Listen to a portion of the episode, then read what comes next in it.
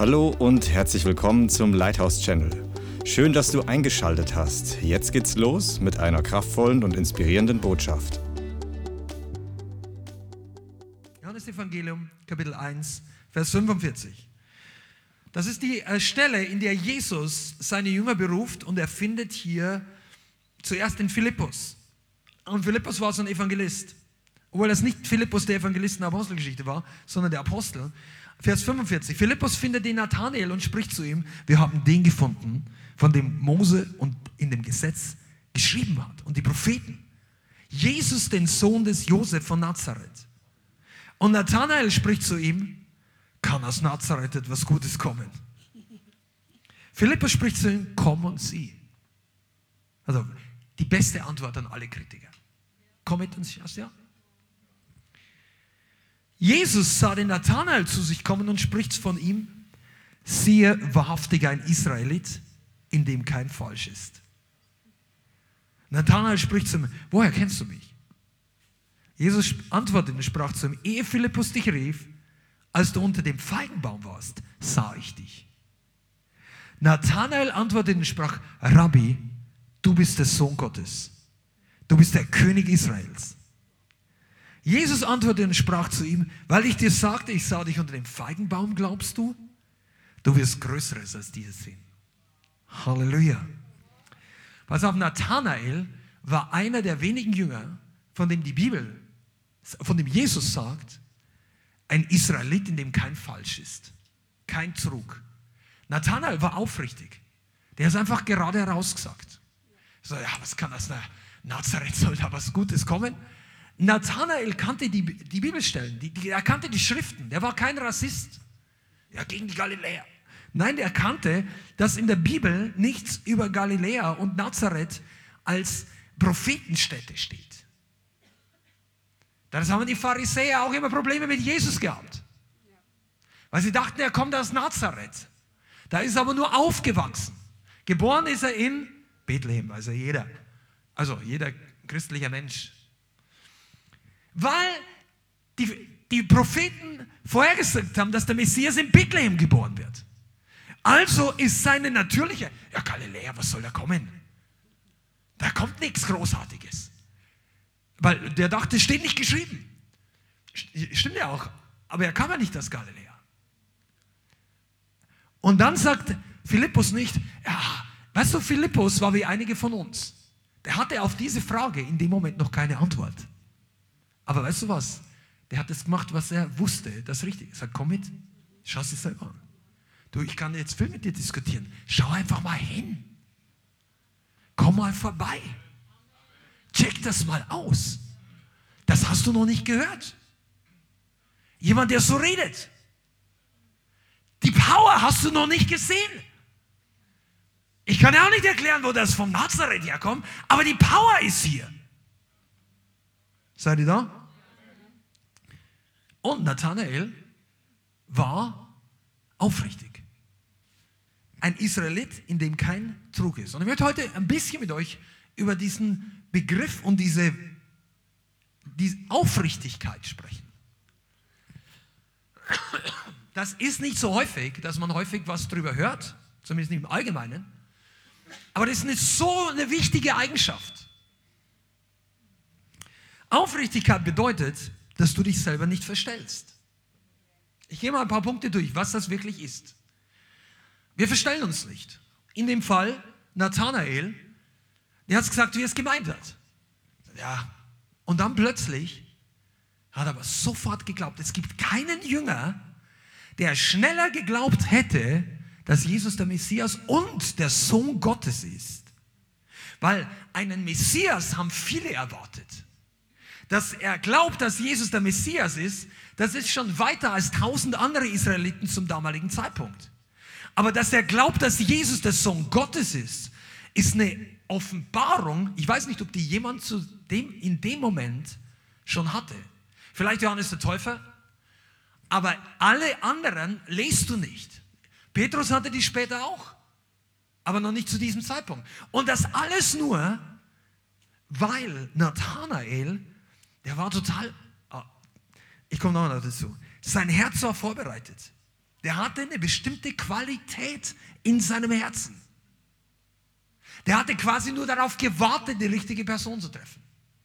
Und er hat total unterscheiden können, dass die anderen alle Fake-Messiasse sind. Neudeutsch. Aber glaube, Fake News ist ja schon lange, also dieser Begriff ist so verdreht, dass es wieder richtig, also vergiss mal diesen Begriff. Aber Jesus war nicht fake. Sie haben zwar gesagt, er ist fake. Wenn Jesus heute predigen würde, würden sie überschreiben, Faktencheck, der Messias kommt nicht aus Nazareth. Faktenchecker. Alle Faktenchecker checken, dass Jesus falsch war. Damals, zum damaligen Zeitpunkt. Weil wer soll die Fakten denn checken? Ja, die Theologen. Wir sind eingesetzt, die Fakten zu checken. Der Messias kommt aus Bethlehem. Und der Mann hat nichts zu sagen, der hat bei uns nicht studiert. Aber die Aufrichtigen, jemand, der aufrichtig ist, der sagt, was er meint und meint, was er sagt. Ich hoffe, du kannst da aus ehrlichem Herzen mitnicken. Wir können noch ein bisschen weiter in die Tiefe, weil das ist etwas Wichtiges zu lernen als Christ. Jemand, der aufrichtig ist, hat, möchte jemand anderes nicht täuschen. Bewusst oder unbewusst. Du möchtest nicht niemand anders was vormachen. Dich nicht verstellen. Nicht so tun, als ob. Seid ihr da? Nicht so tun, als ob du geistlich bist, in einem Moment, wo du es nicht bist. Ah, Amen. Auch wie? Nicht, noch größer, nicht sich selber was vormachen. Täuschen. Also wir möchten ja immer gerne gut dastehen. Wenn wir fotografiert werden, immer die Seite benutzen, die wir denken, die besser aussieht. Ist ja nichts Verkehrtes. Aber äh, wenn ein Lebensstil draus wird, einige lächeln nicht. Ich, ich halte es aus bis zur Mitte der Predigt. Nein, ich mache ein bisschen Scherz hier. Pass mal auf, Gott macht niemandem etwas vor. Aufrichtigkeit ist eine Haltung, die ist so wichtig. Nicht verstellen, unverfälscht, ungeheuchelt sein. Aufrichtige Leute, bei denen merkst du, dass sie jetzt ein Problem mit dir haben. Ich sage aber nicht, du sollst jeden merken lassen, dass du ein Problem mit jemandem hast. Aber aufrichtige Leute verstellen nicht und heucheln dir nicht.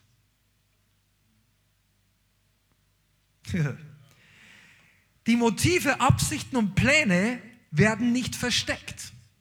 Aufrichtige Leute verstecken nicht ihre wahren Absichten. Wenn sie einen Plan haben und sie brauchen deine Hilfe oder sie brauchen irgendwas, die Motive sind nicht verborgen. Seid ihr da? Keine versteckte Agenda. Ich meine, ich könnte hier lange reden, das wollen wir gar nicht, das zieht euch wahrscheinlich ein bisschen runter, aber du, auch im Leib Christi.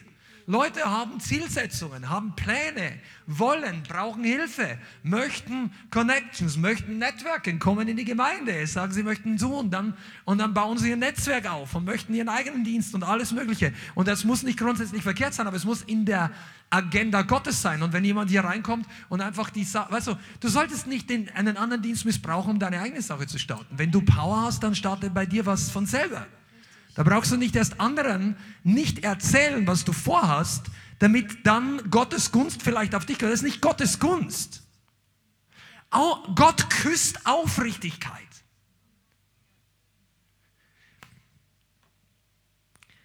Wenn ich überführt, aber was ist Aufrichtigkeit noch? Wenn ich überführt werde, dass ich keine Ausreden suche. Nicht sagen, ja, ja. Aufrichtigkeit ist ja oder nein. Schlecht oder gut? Ich sag's halt. Oder ich sag's nicht. Aufrichtige Leute, also es gibt ja verborgene Rebellion und offene Rebellion. Ja? Was glaubt ihr denn, was schlimmer ist? Beides. Gefährlicher für die Person ist verborgene Rebellion, weil die nicht so schnell offenbar wird. Offene Rebellion ist, wenn die eine dagegen reden, haust du meine aufs Maul. Also, es muss nicht Rebellion sein, es kann auch Aggression sein, aber du bist einfach dagegen. Wenn Gott dir was sagt, sagst nein. Kein war offen rebellisch. Saul war versteckt rebellisch. Wer hat mehr Leute ins Unglück gestürzt? Ja, keiner hat einen ermordet. Wegen Saul sind viele Leute gefallen, die hier nicht hätten fallen sollen. Saul hat Kriege verloren. Da sind Soldaten umgekommen wegen seinem Ungehorsam. Weil versteckte Re Re Religion baut sich immer drauf, wenn Dinge versteckt laufen können. Das hier soll eine Antireligiositätsgemeinde sein. Versteht ihr? Das ist gesund. Leute, die Jesus begegnen wollen, brauchen den Riesen, ich weiß gar nicht, wie ich sagen soll, diesen Block an Religiosität nicht zwischen dir und Jesus. Religion ist ein Rucksack voller Dreck. Also Religiosität, wenn du uns zum ersten Mal zuschaust, wir unterscheiden zwischen Religiosität und dem echten Glauben an Jesus. Wir machen nichts lustig über Leute, die anders glauben wie wir, gar nicht. Aber es ist kein Vorteil. Gott hat nicht seinen Sohn gesandt, um Religion zu starten. Religion haben Menschen gemacht. Religion ist Menschen gemacht. Religion ist die menschliche Bemühen, Gott zu gefallen, zu arbeiten, zu werken und weil wir alle Menschen sind und unerlöste Menschen, sich irgendwann was, die, die nehmen, die müssen sich was nehmen für die Leistung, die sie bringen. Religiosität ist einfach so. Du bringst ständig Arbeit, die Gott nicht bestellt hat. Du musst die machen ohne die Unterstützung Gottes fühlst dich dabei ausgelaugt und brauchst irgendeine Kraftquelle außerhalb von Gott, weil Gott sagt, du, ich, ich unterstütze dich da nicht, das ist nicht mein Weg, du kannst anders kommen. Herzlich willkommen, aber nicht durch Religion. Das, aber religiöse Leute sind oftmals verblendet und auch sehr eifrig oder auch nur lasch, aber einfach da im Gottesdienst oder über 2000 Jahre. Religion stirbt nicht aus. Ja, und dann machen es weiter und weiter und dann nimmst du dir etwas von deiner Leistung. Du isst von deiner Leistung und fühlst dich gut.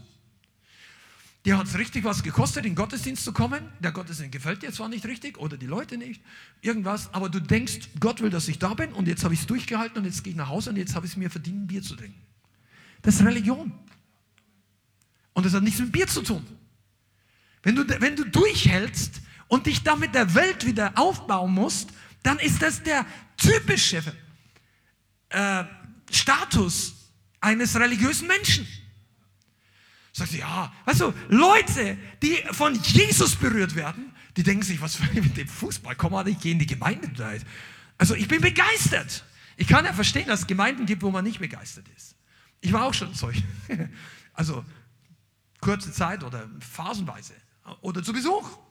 Ich will mir auch nicht schlecht machen über andere. Aber wenn du eine Gemeinde hast, wo Jesus wirkt, dann musst du ja auch nicht ständig an deinem Vordermann rumzupfen und sagst, ja, die, die hat sich heute aber nicht gut frisiert und überhaupt das Parfüm von dem, ah, und so weiter. Und der ist überhaupt nicht gut geduscht. Und hier ist nicht das und jenes und so. Und wenn du so drauf bist, dann verpasst du natürlich Jesus, weil Jesus geht an dir vorbei und du bist mit deinem Nachbar beschäftigt. Und du sagst, ja, Jesus ist überall. Ja, aber warum ist er dann nicht bei dir so stark? Weißt du? Warum? Weil Jesus kommt dorthin, wo er attracted ist. Und Religion zieht Jesus nicht an. Wenn du aber sagst, Herr, ich bin nur wegen dir hier, mich interessieren die ganzen Leute nicht. Also ich habe es euch ja schon mal gesagt, aber ich werde es ja öfter sagen. Paulus sagt auch, das Gute öfter zu sagen, bewirkt nur, dass man fest wird. Ja? Ich habe es euch ja gesagt. Meine Lobpreismusik war nicht, als ich mich bekehrt habe, mein Musikgeschmack. Der Heilige Geist hat so eine richtige Stahlbürste genommen und all meine Musik hier rausgebürstet aus mich erstmal. Einige von euch Handwerker oder Automechaniker wisst, was ich meine. Ja?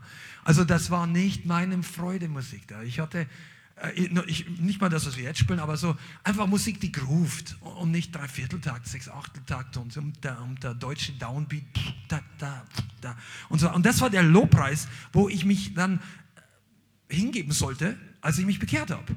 Und kein Eric Clapton, kein Pink Floyd, alles das ist bei mir in der Mülltonne gelandet. Aus voller Überzeugung hat mir keiner gesagt. Ich habe einfach weggeschmissen. Den Dreck braucht keiner mehr. Und dann habe ich halt keine Musik gehabt. Und dann war im Hauskreis, in dem Namen Jesus, in dem Namen, mit, mit dem Akkordeon, haben wir den Sieg. In dem Namen Jesus. Und dann mein Vater.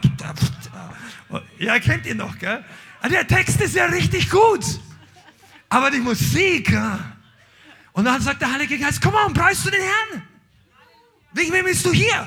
Und alle Leute, ihr, ihr, ihr fühlt euch ein bisschen hier aus der Reichweite, weil der eine hat zu viel graue Haare, die anderen sind zu jung. Ah, jetzt sind wir ja gut durchgemischt, aber am Anfang sind die älteren Leute hier reinkommen, alles junge Leute und die Musik ist so laut. Und dann haben sie die Gabi tanzen sehen mit 60.000 Likes auf der Straße und denken, ja doch, die Alten auch noch.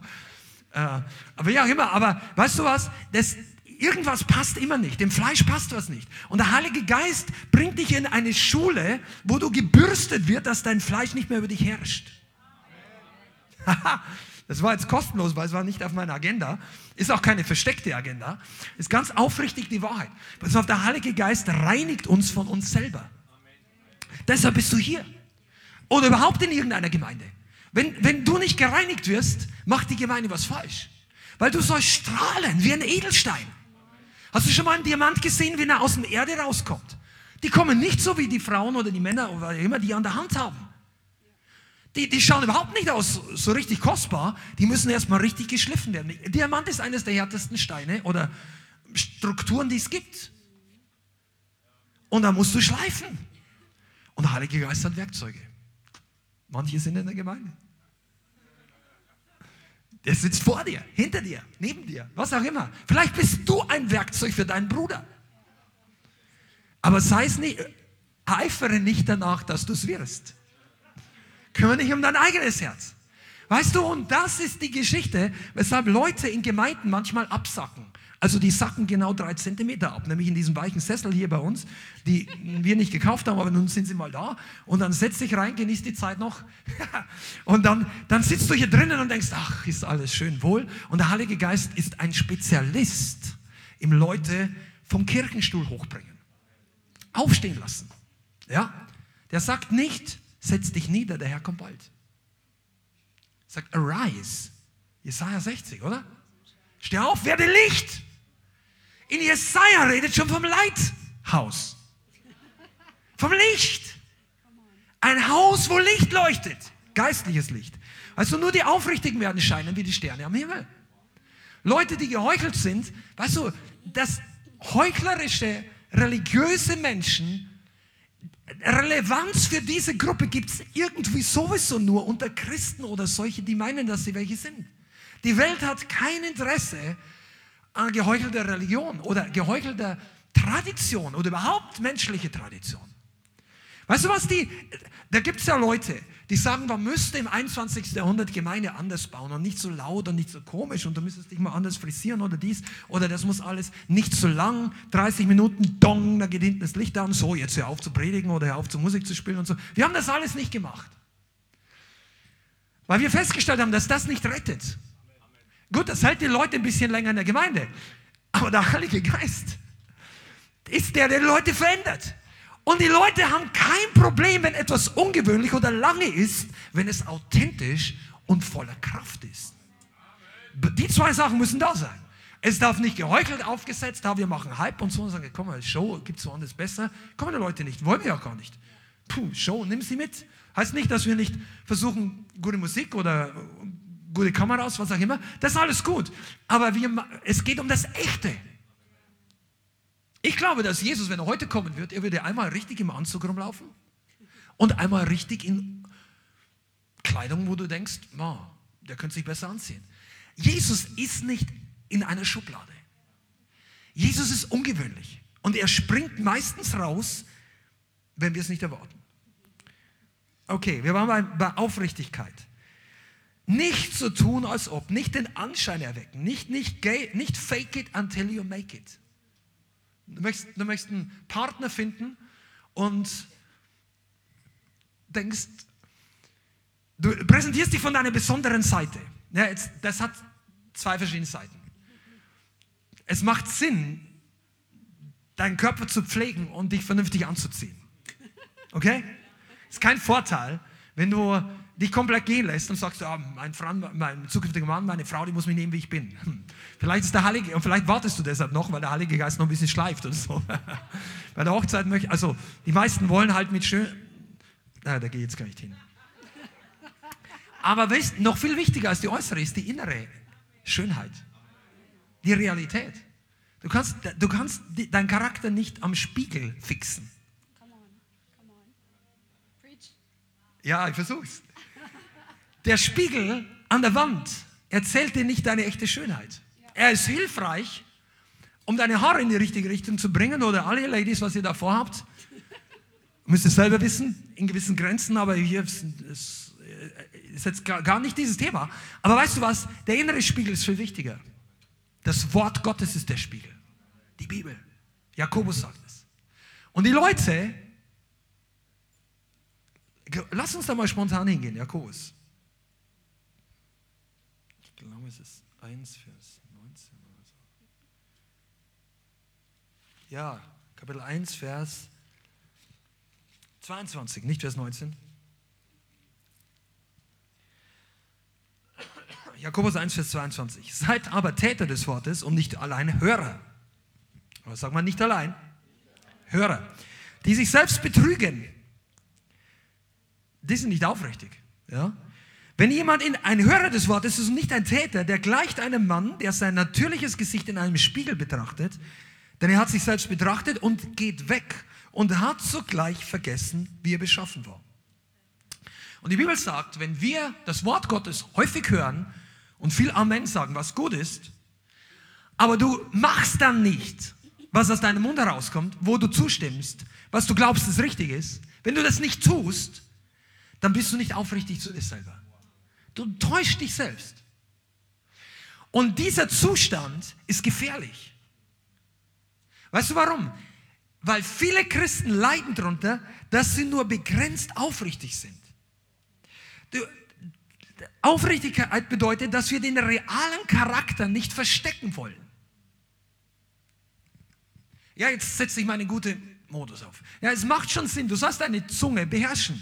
Du musst nicht alles rausplappern, was dir gerade über den Weg läuft, gedanklich. Ja? Jede Ameise, die deine Gedankenstrukturen kreuzt, dann, das musst du nicht alles sagen.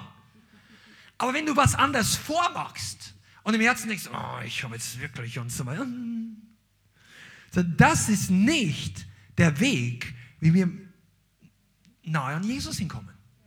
Das ist auch nicht der, die Kultur einer göttlichen Gemeinde. Und das darf man in einer Gemeinde sagen. Der Heilige Geist applaudiert da dazu. Wenn man darüber redet, wie wir real werden, echt, aufrichtig, weil vorhin haben wir doch gelesen, könnt ihr euch noch erinnern, was David gesagt hat? Ich habe erkannt, mein Gott, das war 1. Chronik 29 nochmal, dass du das Herz prüfst und an Aufrichtigkeit hast du gefallen. Zweitens hat Jesus zu Nathanael gesagt, ein Israelit, in dem kein Falsch ist. Der wusste, come on, Jesus wusste, dass der vorher gesagt hat, was kann das Nazareth Gutes? Dann geht er hin, der war nicht schon im Vorfeld offended, weil er prophetischen Einblick hatte. Jesus wurde, hast du eine Ahnung, dass Jesus richtig, also Jesus könnte zehnmal mehr offended Anstoß nehmen, wie wir alle. Der weiß, wie wir alle denken. Gegen ihn. Wir sehen uns immer nur in der Gemeinde oder was auch immer und wenn du dann stellst dich gut an und unsere Gesichter versuchen nicht zu verraten, wie ich jetzt gerade innerlich aber ein bisschen doch, bin nicht so begeistert hier. Und, und Gott gibt echte Verheißungen auf Aufrichtigkeit. Du, wir bleiben da heute noch ein bisschen dran, weil ich gebe euch ein paar Schätze weiter. Das, das wird dir helfen. Echt wahr, das wird dir helfen. Was für Verheißungen gibt es für echte, aufrichtige Haltung? Die Aufrichtigen sehen das Angesicht Gottes. Schlag mal auf Psalm, 100, äh, Psalm 11, Vers 7.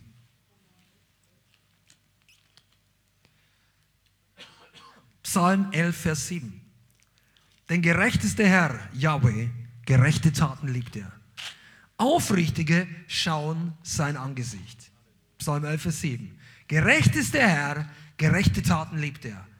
Aufrichtige schauen sein Angesicht. Und Matthäus, also Jesus spricht in Matthäus 5, Vers 8, das ist die Bergpredigt, Matthäus 5, Vers 8, glückselig, die reinen Herzen sind, denn sie werden Gott schauen. Die Aufrichtigen kommen in die Gegenwart Gottes. Aber nicht nur, dass sie reinkommen, wirft doch beides an die Wand, nochmal zur Erinnerung. Psalm 11, Vers 7, Matthäus 5, Vers 8. Die Aufrichtigen haben die Chance, Gott zu sehen Wisst ihr eigentlich, als der erste Bund gegeben wurde, Mose am Berg Sinai, das war ein Riesending. Am, am Anfang kommen zehn, die, die zehn Gebote in den Gesetzestafeln, die wurden übernatürlich Gott, von Gott gegeben. Die hat es nicht gemeißelt beim ersten Mal. Da kam er runter und alles voll Götzendienst und Mose wurde zornig und haut die Tafeln weg. Und beim zweiten Mal muss es dann selber machen. das ist nicht so einfach. Da hat er sich dann gedacht, hätte die wohl nicht zerdeppert, wäre besser gewesen. Aber Gott, bei diesem ganzen, da war der Berg hat gebrannt. Übernatürlicher Posaunenschall, dass die Leute sich die Ohren zugehalten haben. Gott hat gesagt, jetzt lass mal, lass mal hören, dass hier was Wichtiges läuft. Und an diesem Moment hat Mose 40 Tage in der Gegenwart Gottes oben verbracht und er hat gebetet, zeig mir dein Angesicht. Show me your face. Mose hat es, eines der tiefsten oder krassesten, berührendsten Gebete in der Bibel. Zeig mir dein Angesicht. Und Gott sagt zu Mose, ich kann dir mein Angesicht nicht zeigen. Weil jeder, der Gott sieht, ohne erlöst, ohne den neuen Bund, der muss vergehen. Aber ich werde mich dir von hinten zeigen. Und das war schon groß genug, dass der Berg gebrannt hat. Ja? Also von, von rückwärts. Der Herr brennt hinten noch so heiß, dass die Berge wegbrennen. Ja? Also wenn du in sein Angesicht kommst, solltest du feuerfest sein. Das ist ein anderes Thema. Aber der Herr, Aufrichtige, haben die Möglichkeit, Gott zu sehen. Weißt du, was das bedeutet? Dass Heuchler nicht reinkommen. Leute, die sich verstellen, kommen nicht in die Gegenwart Gottes. Das heißt nicht, dass Gott böse ist. Das ist nur das Protokoll des Himmels. Das Protokoll der Gegenwart Gottes ist, dass du mit Aufrichtigkeit kommen musst. Wisst ihr, es steht nirgends geschrieben, dass du nicht kommen darfst, wenn du was falsch gemacht hast. Also ich nehme jetzt den neuen Bund mit rein. Ich rede nicht nur vom alten Bund, weil mit Sünde durftest du überhaupt nicht in die Gegenwart Gottes kommen. Aber der neue Bund, das Blut Jesu, gibt uns freien Zugang zum Vater, zum Thron Gottes. Amen. Aber auch hier gibt es eine himmlischen Protok äh, ein, eine, eine Richtlinien. Gott sagt, also im Jakobusbrief steht geschrieben, dass Gott widersteht den Stolzen. Unaufrichtige Leute haben Stolz in sich. Die möchten, dass das nicht bekannt wird über mich. Dass die anderen das nicht sehen. Oder die möchten selber nicht sehen. Und das ist die größere Täuschung. Und Gott sagt, so kommst du nicht wirklich ran an mich. Und deshalb ist es so wichtig. Das ist eine Verheißung. Aufrichtige sehen das Angesicht Gottes. Wir von euch haben das schon erlebt, dass wenn irgendetwas zwischen dir und Gott steht, dann hast du Probleme, in die Gegenwart Gottes zu kommen. Das ist nicht so, dass du jetzt nicht motiviert bist, im Lobpreis dabei zu sein. Aber da gibt es diese leise kleine Stimme des Heiligen Geistes. Vielleicht ist sie auch laut und groß. Aber egal, ob sie groß oder klein für dich ist, der Heilige Geist klopft an dein Herz. Und dann, und wenn wir dann nicht auf die Stimme eingehen, und hinhören, dann sind wir nicht aufrichtig zu uns und auch nicht zu Gott. Wenn wir uns wegdrehen und sagen, ach, ich singe jetzt das Lied weiter.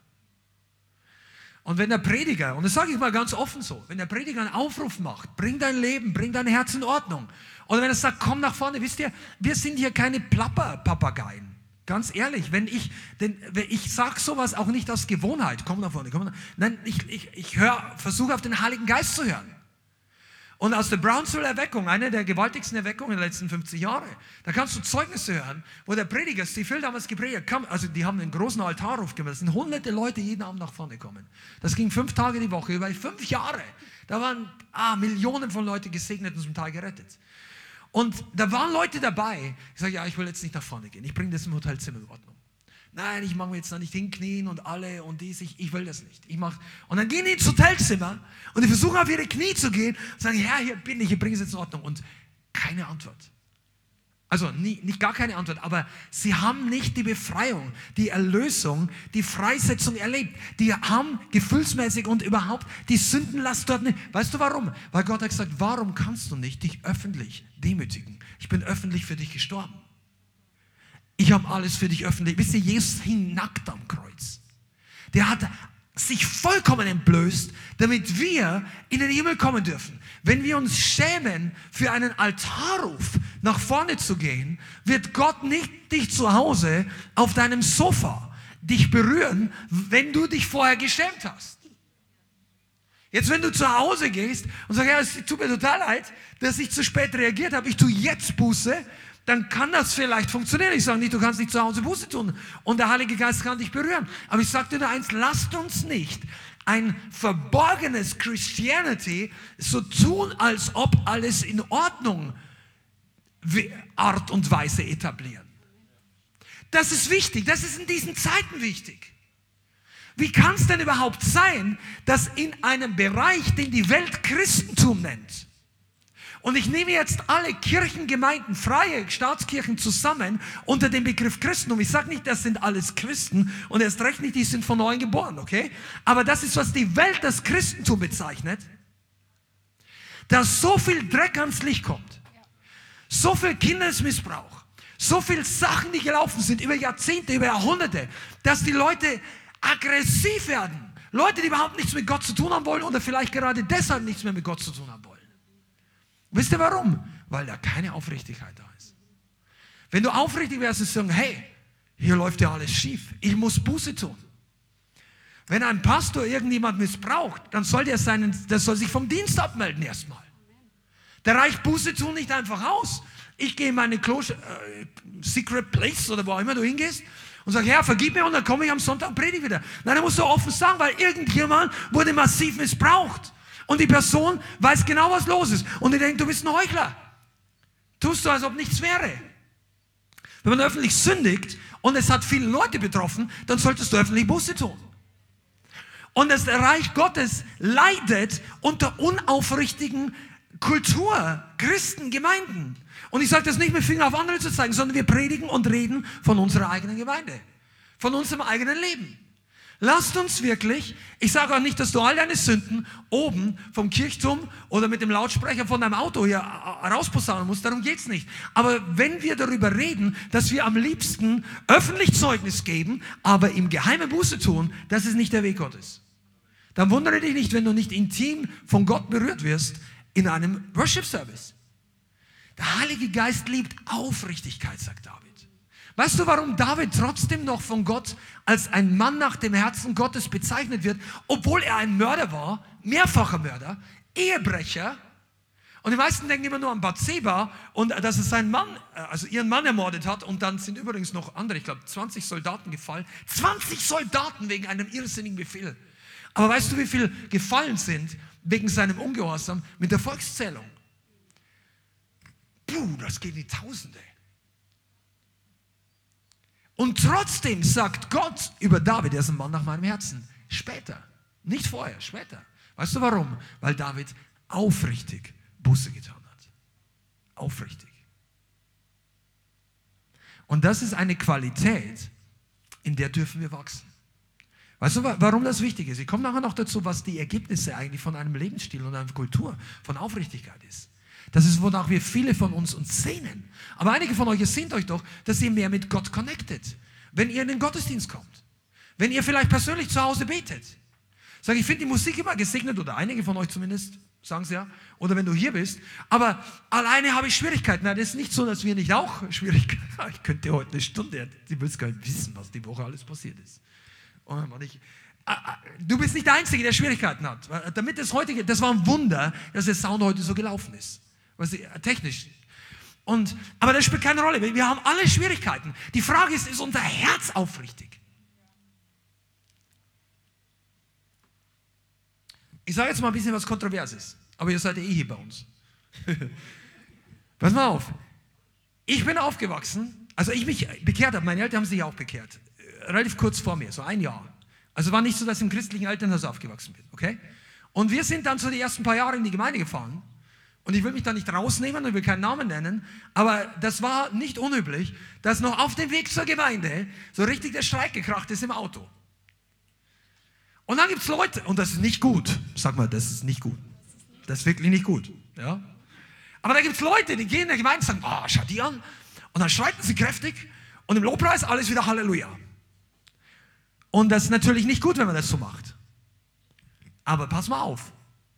Wenn du aufrichtig Buße tust, wenn das erste Lied anfängt, dann ist es besser, dass du, dass, dass du deinen Zorn, also wie soll ich sagen, dass du nicht geheuchelt hast auf dem Weg hierher dass, und dass du nicht geheuchelt hast vor dem Thron Gottes.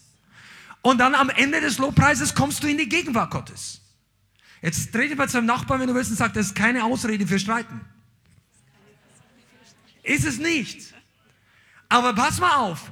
Besser, du heute, oh, weil es gibt nämlich Leute, die sagen, ich streite nicht. Aber die gehen hier verbittert rein und gehen verbittert wieder raus. Und das, das ist genauso verkehrt. Aber das Problem ist, es fällt nicht so auf.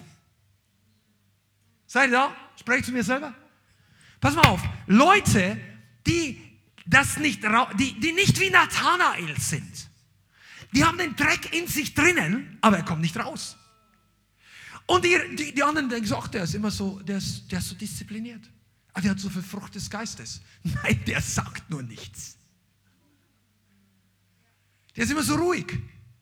Ja, der ist ruhig, wenn er preisen sollte und der ist ruhig, wenn, wenn er sich ärgern sollte. Das ist keine Frucht des Geistes. Ihr schaut mir, die Hälfte schaut mir jetzt echt an, als ob das das erste Mal ist. Ist es tatsächlich für euch so, dass ihr das nicht wisst? Pass mal auf. Gott sagt, warum hat, welche, welche Jünger hat Jesus am Ende gebraucht als Leiter?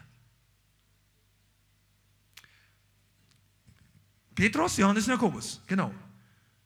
Wie sieht es aus mit, mit Matthäus? Gab ja einen Jünger, der ist Matthäus, Zöllner. Ist Matthäus mal negativ aufgefallen? Hallo, Bibelschüler? Kennst du eine Stelle? Philippus, wie sieht es mit dem aus? Ist dem mal negativ aufgefallen? Hier war er schon am Evangelisieren. Also er hat einmal eine Sache gesagt, die war nicht ganz so gut.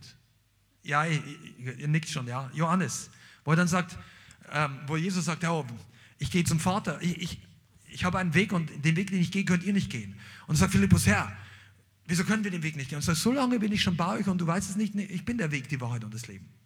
Und dann war er ein bisschen überführt, aber er war nicht so, er hat nicht richtig einen Bock geschossen oder so, ja. Einfach ein bisschen nicht ganz mitgedacht oder war nicht ganz in Offenbarung. Aber es, Philippus, kein großes Problem. Und dann gab es da so einen Jünger, zu dem dreht sich Jesus um und sagt, Satan, hinter mich. Ja, zu dem Zeitpunkt war er unbeständig.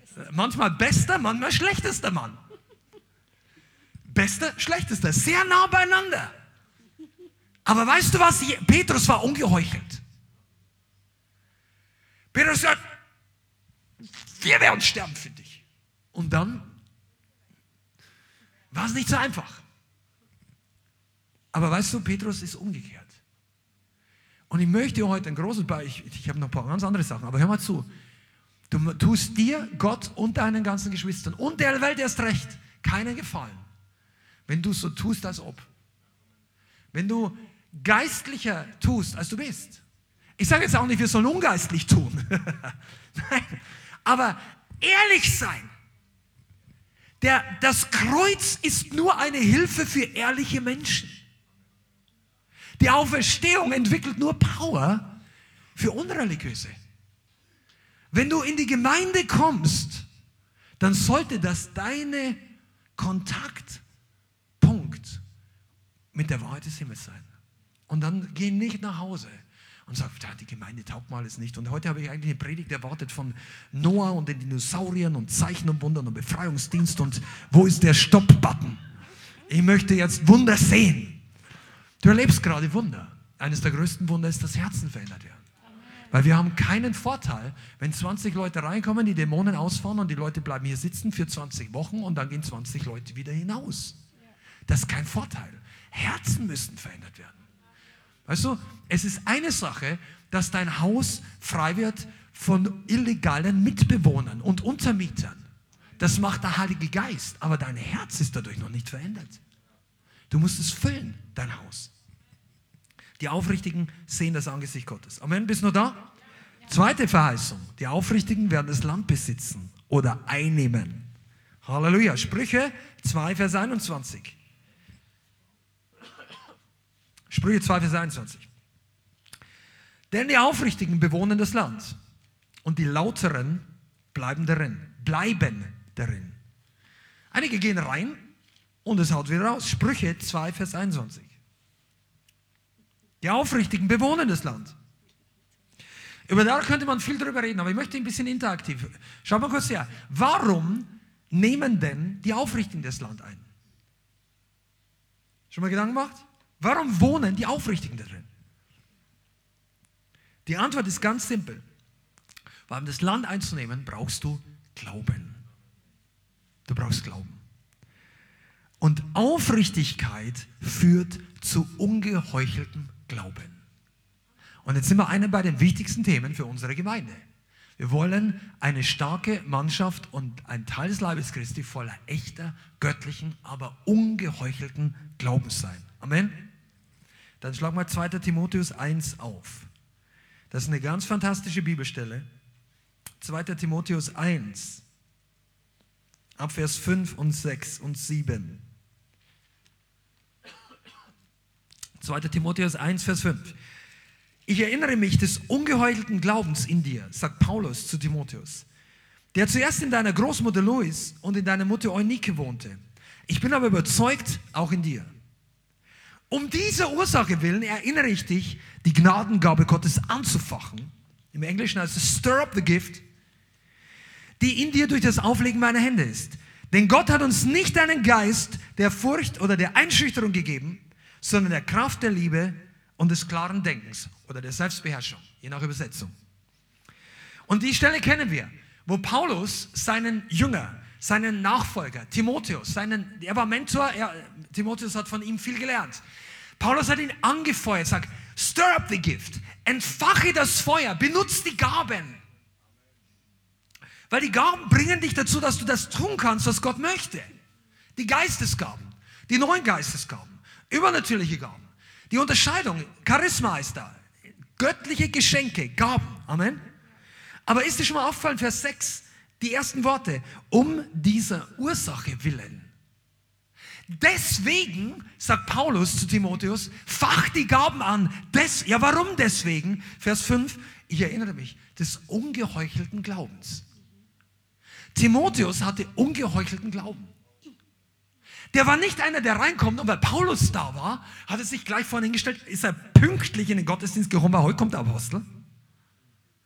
Der hat sich nicht gut, besonders gut angezogen und sonst ist er immer rumgeschlürft und, und hat alles dreckig gemacht und so und jetzt alles gut. Sein Glauben war ungeheuchelt. Seine Nachfolge war ungeheuchelt. Der war, wisst ihr, was ungeheuchelte Leute sind? Egal, ob du zuschaust oder nicht, die machen immer das Gleiche. Richtig oder falsch.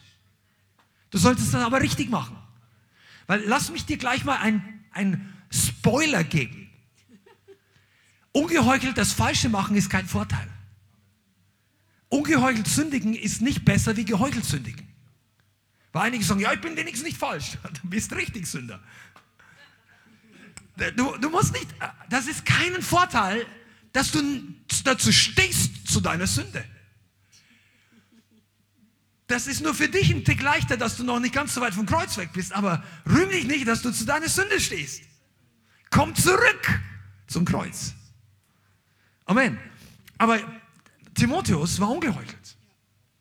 Und wisst ihr was? Paulus hat ihn mitgenommen. Vielleicht waren Leute, die waren begabter wie er, älter, erfahrener. Wir wissen es nicht. Aber immerhin wissen wir, dass Timotheus eine gute Linie hatte. Seine Mutter und die Großmutter hatten bereits ungeheuchelten Glauben. Das heißt, er hatte wahrscheinlich gute Glaubenserziehung genossen. Vielleicht auch nur für kurze Zeit, weil die können sich ja auch nicht. Vielleicht waren die, die, die Mutter und die äh, Großmutter Juden. Aber ich glaube nicht, weil er hat ihn dann beschneiden lassen. Also er war wahrscheinlich. Äh, aber er hat, die, die haben zu, zuerst hat sich die Großmutter und die Mutter bekehrt und dann er und die waren ungeheuchelt. Und ich sagte mal auch, für euch, die ja Haushalt starten wollt, heiraten wollt, ein, einfach wenn du nicht Single bleiben willst, das, was du als Vorbild setzt für deine Familie oder für dein Haus, das wird sich übertragen auf die anderen. Deine Kinder werden irgendwann nicht ehrlich sein zu dir, wenn du nicht ehrlich, wenn du, wenn du nicht aufrichtig bist zu Hause. Wenn du versuchst, das wird sich übertragen. Ist, ist ja keiner perfekt. Aber du musst echt sein. Und dieser ungeheuchelte Glaube bringt Paulus dazu, dass er sagt, komm on, fach die Gaben an. Ist dir eigentlich aufgefallen, dass Paulus nicht zu allen Leuten sagt, fach die Gaben an? Es bringt dir nichts, wenn du in Religiosität bist, dass du mit den Gaben noch größer vorwärts kommst. Wenn du mit geheucheltem Glauben lebst, fach die Gaben nicht zuerst an, sondern baue und wachse an deinem Charakter mindestens genauso schnell. Hol auf, was dir da fehlt. Und ich sagte, Heuchelei kann man an einem Tag ablegen. Gewohnheiten nichts, aber die Haltung, die Entscheidung zu treffen, okay, ich werde jetzt real. Okay? Und jetzt kommen wir noch zu dem, was ich vorhin schon eigentlich angesprochen hatte. Aufrichtigkeit bewahrt dich eigentlich vor einer der größten Fallstrecke des Teufels, nämlich vor Heuchelei. Und das bedeutet, das ist Sauerteig. Und da steht in Lukas 12, Vers 1. Der Sauerteig. Heuchelei ist die Brutstätte für Religiosität. The breeding ground. Ja? Lukas 12, Vers 1. Das ist übrigens für alle, die Ministry-Team sind oder Mitarbeiter, typische Stelle, wo man was von Jesus lernen kann. Als sich unter 12 Vers 1, Lukas, als sich unterdessen viele Tausende der Volksmenge versammelt hatten, sodass sie einander traten, also da gab es da gab's Massenbewegung, fing er zuerst an, zu seinen Jüngern zu reden. Da draußen drehen sich tausend Leute und ich sage nicht, wo ist mein Mikrofon, wo ist meine Plattform? Er redet, er redet erstmal zu den Jüngern. Und dann erzählt er ihnen was über Aufrichtigkeit. Und er sagt zu ihnen, hütet euch vor dem Sauerteig der Pharisäer, das heißt vor der Heuchelei. Es ist nichts verdeckt, was nicht aufgedeckt. Nichts verborgen, was nicht erkannt werden wird. Deswegen wird alles, sagen wir alles, was ihr in der Finsternis gesprochen haben werdet, im Licht gehört werden. Und was ihr ins Ohr gesprochen haben werdet, in den, in den Kammern, also in, in den Häusern, in der kleinen Ecke, wird auf den Dächern ausgerufen werden. Und Jesus bringt hier ein Beispiel und ich möchte, dass du dir das merkst. Das ist wichtig, wenn du, das, wenn du ein Herz dafür hast. Heuchelei führt dich in die falsche Richtung. Heuchelei war die DNA der Pharisäer. Das wissen heutzutage nicht gläubige Leute. Pharisäer ist beinahe ein Synonym für heuchlerische Religionsausübung geworden. Ja, du Pharisäer. Die haben damals bestimmt nicht Wert gelegt, einmal 2000 Jahre später so genannt zu werden. Die haben, damals waren sie geehrt. Ihre Menschenehre war ihnen ganz wichtig. Aber Jesus sagt nicht nur, die heucheln, die sind nicht echt. Er sagt sogar, das ist ein Sauerteig. Religion breitet sich immer aus. Deshalb pass auf, wie nah du an Leute rangehst, die religiös sind. Pass auf, wenn du, wenn du wasserdicht gegen Religion bist, alles easy. Dann bist du für die, so wie die Stahlbürste, wo ich vorhin kriege. Weißt du, das, du, kein Problem für dich. Die Stahlbürste tut sie nicht weh. Ja, einige von euch, ihr wisst jetzt nicht meines Herzens nicht. Pass mal auf, du kannst entweder du bist ein Opfer von Religion oder du bist eine Konfrontation für Religion. Da gibt es nichts dazwischen. Es gibt keinen Neutralitätsgrund. Manche Leute sagen, ja, ich lege mich mit den Leuten nicht an. Hm, geh lieber weiter weg, weil du, du wirst beeinflusst. Leute, die unreligiös sind und die wasserdicht gegen Religion sind, da merken die religiösen Leute, dass sie ein Problem haben. Yeah, you didn't come to hear it, but I came to preach it. Hat Schambach damals gesagt. Was auf, Religiosität stößt sich immer an Nicht-Religiosität. Die erwartet, dass du mitmachst. Die erwartet, dass du Beifall klatscht. Die erwartet, dass du, dass du sagst, oh, fünf Jahre Bibelschule, super. Ich meine, wenn es die richtige Bibelschule ist, kein Problem. Aber Religion wartet nicht darauf, dass jemand dich applaudiert für deine geistlichen Leistungen. Also jemand, der nicht religiös ist, sorry. Religion wartet darauf, dass du es tust. Das bedeutet, dass wir, wenn wir es nicht so sind, du, du, du, du machst dir keine großen Gedanken und andere Leute irritiert das. Deine Freiheit irritiert religiöse Geister. Religiöse Leute werden hier unruhig, weil der Lobpreis so lang und so laut ist. Deshalb werden wir die Lautstärkeregelung nicht anpassen an jeden, sondern nur überlegen, ist es wirklich zu laut. Und mal ganz ehrlich, zwischendurch, es gibt Stellen in diesem Raum, dort ist der Bass lauter als an anderen Stellen. Also die tieffrequenten Sachen sind da empfindlicher als die ganz hohen. Und dann kann es sein, dass es echt laut ist. Geh einfach mal drei Meter an einer anderen Stelle. Vielleicht ist es da besser. Das kann sein. Darüber rede ich nicht. Und vielleicht ist es auch manchmal ein Tick zu viel, aber wir sind nun mal eine Gemeinde, die sich dazu steht, bekennt, dass wir den Herrn gern und laut preisen. Das wird sich auch nicht ändern. Das wird so bleiben. Und das wird immer die Resultate haben, ab und zu, dass religiöse Leute damit Probleme bekommen. Und das kannst du nicht abstellen, es sei denn, dass du die Salbung einpackst. Und manche Leute und manche Gemeinden tun das um religiöse Leute nicht so an den Kopf zu stoßen. Ja, aber die Kette muss vor den Kopf gestoßen werden. Wisst ihr eigentlich, dass die Leute in die Gemeinden kommen mit der Hoffnung, jemand nimmt diese Kette weg? Jemand haut dieses Brett vor meinem Die wissen das natürlich nicht. Die hoffen nur, dass es besser wird, wenn sie in die Gemeinde gehen. Manche Leute sind religiös wollen das nicht sein. Die sind so aufgewachsen, wissen aber nicht, wie groß das Problem ist. Und dann braucht es einen großen Hammer für eine große Kette. Aber Religiosität muss man loslassen wollen. Wir waren ja, wir, uns, unsere Geschichte mit Evangelisation hat, geht lange zurück. Und in den ersten Jahren, wie wir uns bekehrt haben, hatten wir keine Ahnung, wie man mit Leuten redet und was man am besten so macht oder nicht macht. Und wir haben dann eine Zeit lang wirklich diese alten Chicks-Traktate, also Chick-Traktate, das sind so schwarz-weiß gedrückte kleine Comics, die eher so, also das ist Schwarzbrot und darüber hinaus. Nicht nur schwer verdaulich, manche sogar ein bisschen zweifelhaft. Aber ein paar Traktate kannst du auch gut verteilen. Wir haben da unser kleines Dorf oder da in, in, in Sulzbach-Rosenberg damals geflutet. So.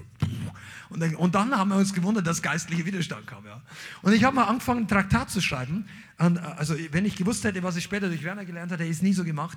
Aber das war eine DIN A4-Seite, nur Bleiwüste. Also Schwarztext, ja, ohne Bilder, ohne irgendwas. Einfach dumm, dumm. Aber der, der Inhalt war nicht schlecht. Diese Religiosität macht blind. Weil das war tatsächlich so, da wo wir herkommen und 20 Jahre zurück waren die Leute relativ religiös. Heute ist er eher liberal. Hier in Frankfurt gibt es so viele Länder, so viele Ausländer, so viele Kulturen, so viel Pluralismus, die akzeptieren alles Mögliche. Da laufen Leute über die Zeil, das ist bei uns die Fußgängerzone und schreien plötzlich, so, und du denkst, oh, und wo in anderen, in anderen Städten wird vielleicht irgendjemand auf die Idee kommen, den, na, den Sanker, wie heißt es auf Deutsch, Rettungswagen anzurufen oder sowas. Äh, und, und hier dreht sich noch nicht mal zwei Leute um. Also laufen Leute durch die, Straßen, da denkst du, okay, Herr, Lord have mercy, ihr braucht Befreiung. Ja. Aber es ist halt hier anders. Damals war es eher so und Religiosität macht wirklich blind. Und dann haben wir das raus, so einfach fotokopiert, ein paar hundert Mal. Und dann, da gab es nichts, da gab es bloß 5000 Haushalte. Und dann wurde das bekannt, dass es da so eine Familie gab, die wirklich diese ganzen neuen Schriften, Traktate alles möglich verteilt.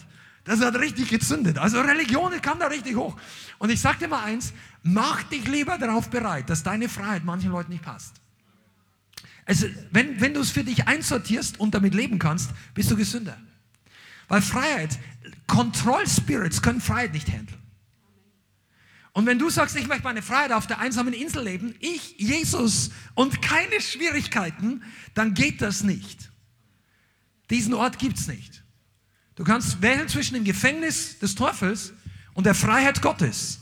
Im Gefängnis des Teufels hast du Probleme und einen schlechten Meister, einen Quälgeist. In der Freiheit Gottes hast du einen guten König, einen guten Meister, aber du hast ab und zu trotzdem Probleme durch den Widersacher. Weil der hasst es, dass du ihm entwischt bist. Der möchte Leute nicht in freie Gemeinden kommen lassen. Der möchte Leute nicht auf Livestreams schicken, wo Ketten fallen könnten. Und Religiosität hasst diese Sache. Wie kann eine Gemeinde also an Power zunehmen, indem wir aufrichtig sind, Religiosität rausschmeißen, bis ins kleinste Detail. Daran arbeiten, nichts faken, nicht irgendwie so tun, als ob. Ehrlich Buße tun. Aber du musst auch nicht, du musst auch nicht so, wie soll ich sagen, du musst jetzt nicht mehr Buße tun, als du tun musst. Aufrichtiger Glaube. Und wenn du aufrichtiger Glaube hast, dann küsst Gott dein Leben mit seiner Kraft. Das muss nicht übermorgen sein, also nicht in zwei Tagen der Fall sein. Aber weißt du, wenn Leute zur Wahrheit beginnen zu stehen, ich habe das vor ein paar Tagen irgendjemand gesagt, ah ja, äh, in einem Gespräch. Also wenn, wenn man zur Wahrheit steht, dann kommt die Kraft Gottes, stellt sich dazu. Du wirst plötzlich merken, wenn du ein Rückgrat entwickelst und du stehst zur Wahrheit, auch wenn es manchmal unbequem ist, plötzlich kommt Kraft in dein Leben. Es kommt Kraft in deine Worte. Das ist nicht mehr dieses, dieses Handtuch, was mal hin und her will. Du denkst, nein, ich stehe dazu. Und denkst, wow, und dann kommt erstmal ein bisschen Einschüchterung. Und dann ist, nein, ich bin ungeheuchelt. Gott kämpft für mich. Es ist die Wahrheit. Aufrichtige Gläubige überwinden Religion. Okay, kommen wir ein bisschen ins Ziel gerade. Wie kann man jetzt äh, aufrichtig und ungeheuchelt werden? Interessiert das jemand von euch? Hat ja keiner mit dem Thema Probleme, oder? wir alle, wir alle. 1. Petrus 1, Vers 22. Ganz interessanter Vers. 1. Petrus, Brief, Kapitel 1, Vers 22. Aber da schreibt Petrus was Interessantes. Da ihr eure Seelen durch den Gehorsam gegen die Wahrheit zur ungeheuchelten Bruderliebe gereinigt habt, so liebt einander anhaltend aus reinem Herzen. Vers 22 nochmal. Da eure Seelen durch den Gehorsam gegen die Wahrheit zur ungeheuchelten Bruderliebe gereinigt habt, so liebt einander anhaltend aus reinem Herzen. Und er sagt dir, der, der, das Werkzeug, der Weg, wie du gereinigt wirst und ungeheuchelt, ist, wenn du Gehorsam zur Wahrheit entwickelst. Zur Wahrheit. Und das ist ein Geheimnis, wo wir als Gemeinde und alle noch viel weiter reingehen. Gott möchte dir das Prinzip Wahrheit noch viel größer offenbaren. Aufrichtige Leute lieben die Wahrheit. Und unaufrichtige widerstehen der Wahrheit. Wir reden vom Reich Gottes, ja? Aber das kannst du auch übertragen auf die Welt. Will von euch verstehen, äh, ich gehe ja gar nicht, vielleicht später noch als Beispiel. Pass mal auf, die Wahrheit fordert von uns Gehorsam. Die Wahrheit. Nicht nur Jesus im Allgemeinen, nicht nur die Bibel. Die Wahrheit, wenn du sie erkennst, stellt eine Anforderung an dein Leben. Vielleicht bist du dein ganzes Leben lang gelaufen und hast keine Ahnung, was du alles gemacht hast. Und dann zeigt dir Gott auch nicht in einem Moment, was alles falsch läuft. Weil es wird uns ja wie ein Panzer auf uns fallen. Das, das können wir gar nicht handeln alles. Aber er zeigt uns eins nach dem anderen. Eine Sache, wo der Heilige Geist sagt, schau mal an, du hast dich bekehrt vor einem Jahr oder vor zehn Jahren und jetzt kommt der Heilige Geist und er legt seinen Finger auf einen Punkt in unserem Leben. Und du merkst, wie die Wahrheit dir die Augen öffnet. Du merkst, oh, das habe ich eigentlich, ich habe das bisher nie richtig gesehen. Boah, ich wollte das gar nicht sehen. Jesus, das ist ja tatsächlich so. Plötzlich gehen dir die Augen auf für die Wahrheit. Und in dem Moment gibt es kein Zurück mehr. Du kannst nie mehr sagen, ich wusste es nicht. Du kannst nie mehr sagen, ich bin unschuldig. Du hast vorher nicht sagen können, aber du hast bisher noch nicht alles gesehen. Aber wenn du die Wahrheit erkennst, übrigens ist es zu spät, jetzt hast du schon gehört. Also wenn du die Wahrheit erkennst, dann stellt die Wahrheit einen Anspruch an unser Leben. Und jetzt ist es dran, dass du aufrichtig bist. Und nicht sagst, okay, nein, habe ich nicht gehört. Glaube ich nicht. Ist nicht so. Das ist nur eine Gemeinde. Du bist, bist, vielleicht immer nur in die Kirche gelaufen, ja, so eine kleine Gemeinde. Wenn, wenn das die Wahrheit wäre, dann wird der Papst auch davon reden. Solche Leute habe ich schon mal gehört. Sagen, heutzutage ist es ein bisschen ungewohnt, weil die katholische Kirche nicht mehr ganz so viel Impact hat. Aber 20 Jahre zurück in Bayern, so, ja, glaubt ihr wohl, diese kleine Sekte so und kein Pfarrer redet so. Und dann haben die Leute gedacht, die Mehrheit, wenn es die Wahrheit ist, dann müsste doch, nein, weißt du, die Wahrheit findest du eben nicht auf der Sendestation Nummer 1 oder vielleicht von dem Kirchturm geläutet. Die, die, kann in der, die kommen in der Krippe zur Welt. Schon mal überlegt, dass die Wahrheit nicht in Jerusalem angeläutet wurde, die Pharisäer. Wow, hier ist ein Kind geboren, Ding, Ding, Ding in Bethlehem. Nein, die kamen in der Krippe. Also im Stall. Krippe ist ja auch so eine Übersetzung, keiner weiß, was es wirklich war. Aber es war ein Stall. Es war, es war irgendwas, was nicht wie ein König ausgesehen hat. So viel ist sicher. Die Wahrheit kam in einem Paket, wie es keiner wollte. Nicht mal, nicht mal der Hotelbesitzer. Die haben keinen Platz gefunden. Da kommt eine Frau mit dem größten Ding, was je eine Frau auf Erden hatte. Die Wahrheit in ihrem Bauch. Also jetzt muss ein bisschen bildhaft reden, ja, denken. Jesus war in ihrem Bauch noch nicht geboren und kein Platz für Jesus, kein Platz für die Wahrheit. Ist Platz für die Wahrheit in deinem Leben. Wenn Jesus geboren werden würde, wenn die wenn jemand kommt und die Wahrheit schwanger geht mit der Wahrheit, und sagt, kann ich bei dir die Wahrheit zur Geburt bringen? Machst du die Tür auf? Die Tür zu deinem Leben. Oder gehst du wieder nach Hause und sagst, nette Predigt, ich muss mal drüber nachdenken. Aber innerlich ist die Tür zugeblieben. Bist du offen für die Wahrheit? Die größte Revolution, die diese Erde jemals gesehen hat, ist die Wahrheit. Vergiss die französische, vergiss die linke, rechte, dies, politische Religion. Vergiss menschliche Tradition. Es gab nichts Revolutionäreres auf diesem Planeten als die Wahrheit in Person auf der Erde. Aber die Wahrheit klopft noch heute an die Türen. Das sagt in der Offenbarung Jesus selbst, ich stehe an der Tür und klopfe an. Und wer die Tür öffnet, zu dem werde ich einziehen und bei ihm wohnen oder mit ihm Gemeinschaft haben. Wisst ihr, dass die Wahrheit bei jedem Menschen anklopft? Und nur die Aufrichtigen werden sein Angesicht sehen. Kannst du das? Macht das für dich Sinn? Die Aufrichtigen machen die Tür auf für die Wahrheit. Und sagen, okay, sagen nicht einfach, Jesus willkommen, ja? Die sagen Wahrheit willkommen. Wahrheit ist natürlich viele gute Dinge. Du bist gerecht, du bist geheiligt, du bist erlöst. Du bist, es gibt viele Verheißungen, es sind alles Wahrheit. Aber es gibt auch Wahrheiten, da öffnen wir die Tür nicht ganz so schnell. Die Wahrheit über mich, die Wahrheit des Spiegels, des Herzens, die Wahrheit, die sich nicht überschminken lässt. Und nichts gegen Schminke, das ist nicht religiös. Aber weißt du, du kannst deine geistliche Runzeln nicht wegschminken vor Gott. Auch ihr Männer. Sag ich, ich habe eh kein Problem mit Schminken. Du kannst ihn nicht, du kannst ihn nicht wegtrainieren im Fitnessstudio. Vielleicht schaust du so natürlich aus, also diesen Bizeps, wo mein Oberschenkel nicht reicht, aber dein geistliches Gewicht ist so, weil du die Wahrheit nicht reinlässt. Wisst ihr, das ist eine, ich könnte da lang drüber reden, wir werden noch ein bisschen weitermachen, aber hör mal zu, das ist ein Geheimnis hinter der Wahrheit. Leute, die schnell im Glauben wachsen, sind aufrichtige Leute, die der Wahrheit die Tür öffnen. Die sagen, okay, ich möchte es wissen. Ich muss mich der Wahrheit stellen. Der Wahrheit über mich selbst. Okay? Du wirst wachsen, wenn du nicht wegläufst vor Überführung. Vor der Wahrheit, die dir nur gesandt wurde, um dir zu helfen.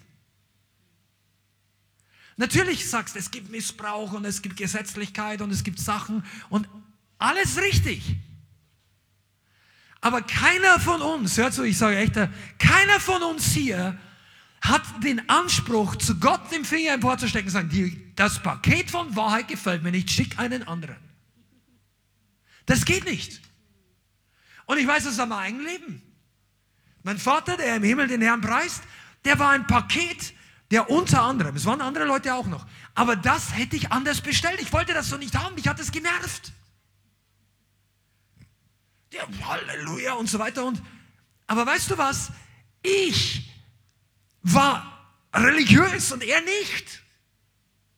Also zu, zu, der war vielleicht auch religiös, keiner ist komplett frei. Aber in dem Moment, wo mich das gestört hat, war ich noch religiöser. Versteht ihr das? So war mein Spiegel war total, mein Spiegel war schräg und ich habe dauernd seine Fehler gesehen. Ich hätte meine Fehler sehen sollen. Einige von euch, ihr wisst genau, was alles falsch läuft in diesen Livestreams. Auch bei anderen. Dieses Video und jenes Video. Aber wie schaut es mit deinem eigenen Spiegel aus? Für uns alle. Du solltest in die Gemeinde kommen, um eigentlich nur dich und Jesus sehen zu wollen. Also nicht dich in erster Linie, Jesus und dich im Spiegel des Wortes Gottes. Und weißt du, das ist das Geheimnis von Wachstum. Manche Leute kommen hierher und werden nicht verändert und manche Leute kommen und sie werden verändert. Wachstum kommt hervor, wenn wir ehrlich sind zu uns selbst. Seid noch da? Sag mal ehrlich zu mir selbst. Wachstum kommt, wenn Ehrlichkeit da ist. Wir können uns es nicht leisten. Also wenn du wachsen willst, kannst du dir nicht leisten, dass du unaufrichtig ich sage dir mal was, viele von uns lieben Jesus. Aber nicht nur Jesus, sondern die Wahrheit soll dein bester Freund werden. Die Wahrheit. Ist Jesus willkommen, aber manche Wahrheit nicht? So wie du die Wahrheit behandelst, behandelst du Jesus. Wenn du dein Herz öffnest für die Wahrheit, lässt du Jesus in dein Haus. Wenn du bestimmte Wahrheiten nicht hören willst, machst du Jesus die Tür zu. Das betrifft übrigens auch diese ganzen sinnlosen oder vielleicht sogar sinnigen Diskussionen, politisch, gesellschaftlich, wo es um Wahrheit geht, Truth Movement, Fake Movement, hin und her. Man muss in all diesem, um überhaupt noch Durchblick haben zu können, auch nur ansatzweise, vor allem eins braucht man die Liebe zur Wahrheit. Weil egal auf welcher Seite der Argumentationskette mit Corona oder anderen oder Ausländern, Inländern, Klima, aber es gibt da so viele, ich sage jetzt mal, konfrontative politische Felder oder auch, ich meine, Corona ist nicht nur politisch, das ist das Leben von vielen Leuten, Maßnahmen, diesen, jenes. Und es gibt auf beiden Seiten sehr viel Verhärtung von der Argumentation. Ich sage dir mal eins, egal wo du jetzt gerade stehst und egal wie richtig du meinst zu sein, man braucht immer Liebe zur Wahrheit. Es kann immer was dabei sein, wo man es selber nicht erkannt hat. Und ich bin auch ein oftmals ein eifriger Diskutierer und Verfechter, aber ich habe gelernt, dass es Dinge gibt, wo man nicht mehr kämpfen muss, weil es nicht so wichtig ist. Wichtig ist, dass man selber in der Wahrheit gegründet ist. Okay? Wir sind noch immer bei Aufrichtigkeit. Und ich möchte euch das wirklich mitgeben, dass das die, das Geheimnis ist, wie du im Glauben wächst und wie du persönlich Gott einfach sehen kannst und total erkennst, was, was los ist. Du brauchst, dass, Gott, dass du sagst, wenn ich etwas getan habe, wenn ich was gesagt habe, was gegen die Wahrheit ist, dann will ich das wissen. Nicht nur, dann toleriere ich das. Nicht nur, ja, ich höre es mir an, aber innerlich brauche ich drei Monate, um darüber nachzudenken. Das kannst du schon machen, aber du wächst nicht schnell. Wenn wir gemerkt haben, Mensch, das ist nicht die Wahrheit, dann brauche ich im Herzen, sage ich, okay, ich, ich will es wissen. Du musst darüber nicht begeistert sein. Keine, wir sind ja keine Masochisten oder irgendwas. Sagen jetzt mal, dass, dass du jubelst, oh, ich bin falsch. Nein, aber du solltest nicht mehr widerstehen. So, na, manche Leute, die fahren das Standbein aus, wenn es darum geht, standhaft zu sein gegenüber Führung. Das ist die falsche Standhaftigkeit. Das lehrt die Bibel nicht. Wir sollen standhaftig sein gegen die Sünde. Wenn es um, wenn es um die Berührung Gottes geht, dann brauchen wir kein Standbein. Das kann uns umhauen. Unsere Fänger wissen das genau. Öffne mir die Augen. Sag's mir. Wenn du wirklich in deinem Herzen sagst, oh, die Wahrheit will er eigentlich nicht, in diesem Bereich weiß ich genau, was richtig ist und keiner soll mir was sagen. Hm, das ist von der Haltung eh schon wahrscheinlich ein Symptom, dass da noch was darunter ist, was nicht ganz aufrichtig ist. Wow, ich, ich glaube, ich werde irgendwann mal ein Buch darüber schreiben. Der hat zu mir geredet, aber ich weiß noch nicht, wann der Zeitpunkt ist. Ein Buch über Wahrheit zu schreiben. Das Thema Wahrheit ist ein fundamental wichtiges Thema für uns Christen. Johannes 8, Vers 32. Wenn ihr wirklich meine Jünger seid, Jesus, werdet ihr was?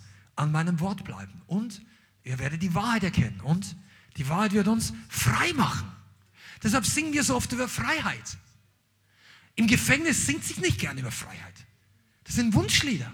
Wenn Leute aber, weißt du, du kannst ja nicht ständig über Wahrheit singen und die ganze Zeit dem Heiligen Geist widerstehen. Oder besser gesagt über Freiheit. Ja, wir sind frei, wir sind frei, wir sind frei, wir sind frei. Und der Heilige Geist sagt, hallo, ich klopfe schon seit zwei Wochen an deine Herzenstür. Ja, ich bin frei, ich bin frei, alles zu machen und so weiter. Und du sündigst weiter. Der Heilige Geist sagt, da gibt es ja diese alte, what would Jesus do, ja? Da kann man, ist viel drüber geredet worden. Aber bei manchen von euch würde sich der Heilige Geist oder Jesus wirklich neben dir dich mit hinsetzen und das Gleiche anschauen, was du im Fernsehen ansiehst oder das gleiche Computerspiel mit dir mitspielen. Oder würde Jesus vielleicht das nicht sehen? Er schaut aber durch deine Augen mit zu. Und wenn ich das nicht hören möchte, dann klopft Jesus noch immer von außen an der Tür.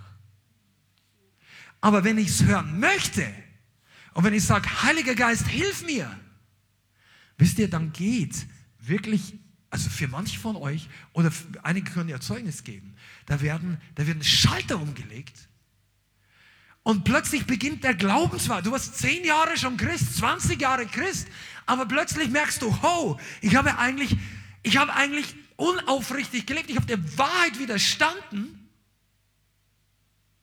Und jetzt, jetzt geht es vorwärts. Seid ihr noch da? Wisst ihr, das ist der Grund, warum manche von uns hier so begeistert sind. Weil da gibt es Momente, wo wir zurückdenken oder vielleicht auch der eine oder andere jetzt gerade, wo du denkst, boah, wir gehen hier gerade die Scheuklappen auf. Jetzt geht es vorwärts. Der ganze Dreck fällt weg. Warum? Weil du die Wahrheit die Tür geöffnet hast. Wer macht denn frei? Nicht der Song Freedom an sich. Die Wahrheit macht frei. Und wenn du die Wahrheit reinlässt, lässt du die, öffnest du dich für die Freiheit. Der Teufel ist ein Sklaventreiber. der hasst die Freiheit der Kinder Gottes, der hasst überhaupt Freiheit. Aber der gibt dir natürlich ein gewisses Maß an Freiheit, um dich abhängig von ihm zu halten. Er wird dir immer ein Stück Freiheit geben, damit du weiter die nächste falsche Entscheidung triffst. Er ködert dich mit einem Versprechen, das falsch ist, dafür, dass du die nächste nicht gute Qualitätsentscheidung, sondern schlechte Entscheidung triffst. Aber das, das weißt du natürlich nicht, weil er ging auch nicht zu Adam und Eva und sagt, hey, Leute, ich kicke euch jetzt hier aus dem Garten Eden raus. Ihr werdet alle sterben, ihr werdet meine Knechte und möchtest einsteigen. Er sagt, hey, hinter mich Satan. Der sagt, nein, sollte Gott wirklich gesagt haben. Ihr verpasst hier was. Komm die ganze Zeit in die Gemeinde gehen, du verpasst ja nur was. Man muss nicht so oft den Herrn preisen.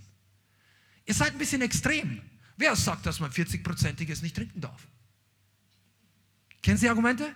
Ich sage jetzt gar nicht, ob du das trinken darfst oder nicht. Ich sage nur, ich brauche sowas nicht mehr. Um on fire zu werden.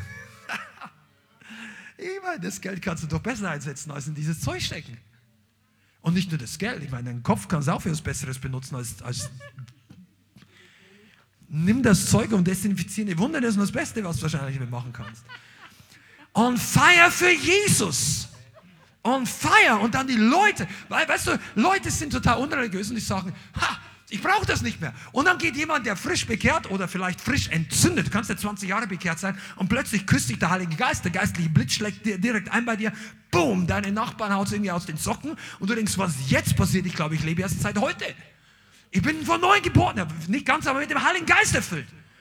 Und plötzlich passiert etwas, was du vorher nicht wusstest. Du gehst hin und sagst, hey, hast du eine Ahnung, was mit mir passiert ist? Und er sagt, nein, überhaupt nicht, was ist los? Und du denkst, ich bin so frei, ich brauche keine Zigaretten mehr, ich brauche diese Partys nicht mehr. Und der andere war gerade auf dem Weg zur Party. Und sagt, ich weiß nicht, ob das so gut ist. Und dann plötzlich ist die gute Freundschaft nicht mehr die gleiche wie früher. Und dann, und bei der Welt kann man es total verstehen, hab Geduld mit ihnen. Bring ihnen das Evangelium, lächle. Du kannst auch mal zu einer Party gehen, wenn du total frei bist, um zum Evangelisieren dorthin gehst. Ganz anderes Thema. Die meisten brauchen allerdings erstmal ein bisschen eine Neoprenschicht, oder wie sagt man da, also dass dieses Zeug nicht mehr in ihr Herz reinkommt. Aber bei Christen ist es was anderes. Wenn die Leute zu einer christlichen Geburtstagsparty einladen und die bestellen vorher schon kistenweise den hochprozentigen Alkohol, dann ist die Entscheidung eher Psalm 1. Oder andere Sachen aus Sprüchen sagen. Wer nicht sitzt mit den gleichen Leuten, muss ihn da nicht voll laufen lassen. Die Gespräche werden nicht umso geistlicher, je mehr Alkohol fließt. Oh, jetzt kriege ich wenig Amens hier. Okay. Ja, doch, einige. Du, geistliches, hochprozentiges ist das, was am Altar passiert. Nicht, was du im Likörgeschäft da kaufen kannst. Werde nicht voll des Weines, sondern voll des Geistes, in dem ihr, habt ihr aufgepasst? Geistlich, zueinander singt in Liedern, geistlichen Liedern, Hymnen, Lobliedern, Zungengesang, alte Lieder, spontane Lieder und Zungengesang. Das ist, was da steht. Einige denken, warum, warum singt ihr so oft spontan? Weil es in Epheser 5, Vers 17 steht oder 18. Wir werden voll des Geistes. Deshalb bin ich dann, weil einige von euch schaltet euch immer so spät ein, wenn die Predigt erst beginnt. Wir haben vorher schon eine Stunde hier Gott genossen. Warum? Wir sind voll des Geistes. Ich muss mich nicht zwingen, den Gottesdienst durchzuhalten. Ich würde den aufhören, wenn es mir vorher langweilig wäre. Ich kann das ja. Also wir können hier zumachen. Also, aber äh, einige von euch, wenn du vorher angezündet bist in den ersten 20 Minuten, dann machst du nach drei Stunden nicht ständig auf die Uhr schauen. Das, das, das, ja, Tom nickt da. Das ist so. Das kann noch länger gehen. Oh, come on, aufrichtig. Ja, aber wenn du sagst, ich bin auch geistlich, ich muss nicht so lange den Herrn preisen. Gibt's mehr. Es gibt mehr. Vertrau mir. Der Aufricht, das haben wir aufgeschrieben, der Aufrichtige wächst mit Jesus schneller. Vielleicht schließen wir das ein bisschen ab. Wir haben in dieser ganzen Serie von Predigten, ich mache mir immer Gedanken, und Bianca, wenn wir beten, was bringt die Gemeinde in die Position, wo Gott uns haben möchte für die Zukunft? Und euch genauso, jeder Einzelne von der Online-Community. Was rüstet uns zu? Ich bin fest davon überzeugt, dass die Zeiten nicht einfacher werden, auch wenn die Maßnahmen aufgehoben werden oder was auch immer sonst die Meinung. Es wird coronamäßig rein erfahrungsmäßig, wenn der Sommer kommt, wieder Entspannung kommen. Aber geistlich wird es nicht einfacher. Was brauchen wir? Und in den Predigten der letzten Wochen, war das ein oder andere Thema dabei. Einen hat es mehr, anderen weniger interessiert. Aber Gott möchte dich zurüsten. So, das Thema heute ist nicht einfach ein bisschen abspeichern. Ja, Aufrichtigkeit ist ganz schön. Ehrlichkeit macht dich stark. Ehrlichkeit macht dich unantastbar. Ehrlichkeit, Aufrichtigkeit macht dich ungeheuchelt. Ungeheuchelt lässt dich Zugang finden zu echtem Glauben. Aber echter Glaube ist genau das, was wir in der Zukunft brauchen. Göttlicher Glaube. Nicht einfach pharisäischer Glaube, auch nicht charismatischer Glaube. Ja, wir glauben alle an Jesus. Heiliger Geist, berühre mich ein bisschen. Du gehst hinaus und bist nicht transformiert. Wir brauchen, wir brauchen übernatürlichen Glauben. Wir brauchen Glauben für Finanzen. Wir brauchen Glauben für die Dinge, die noch auf uns zukommen. Wir brauchen Glauben für Werke, die noch nicht getan worden sind in Deutschland. Und das passiert nicht nur durch Begeisterung, nicht nur durch Tanzen, sondern durch Glauben. Und deshalb brauchen wir diese ungeheuchelte Version der Nachfolge. Und jetzt kann sich jeder mal wirklich ein bisschen selber prüfen. Gibt es vielleicht Bereiche in meinem Leben, wo ich nicht ganz aufrichtig bin, wo ich nicht ganz ehrlich bin, wenn mich, vor allem wenn mich Geschwister ansprechen, wo ich nicht, ja, wie geht's dir? Ja, alles gut. Und du wirst eigentlich nicht drüber reden.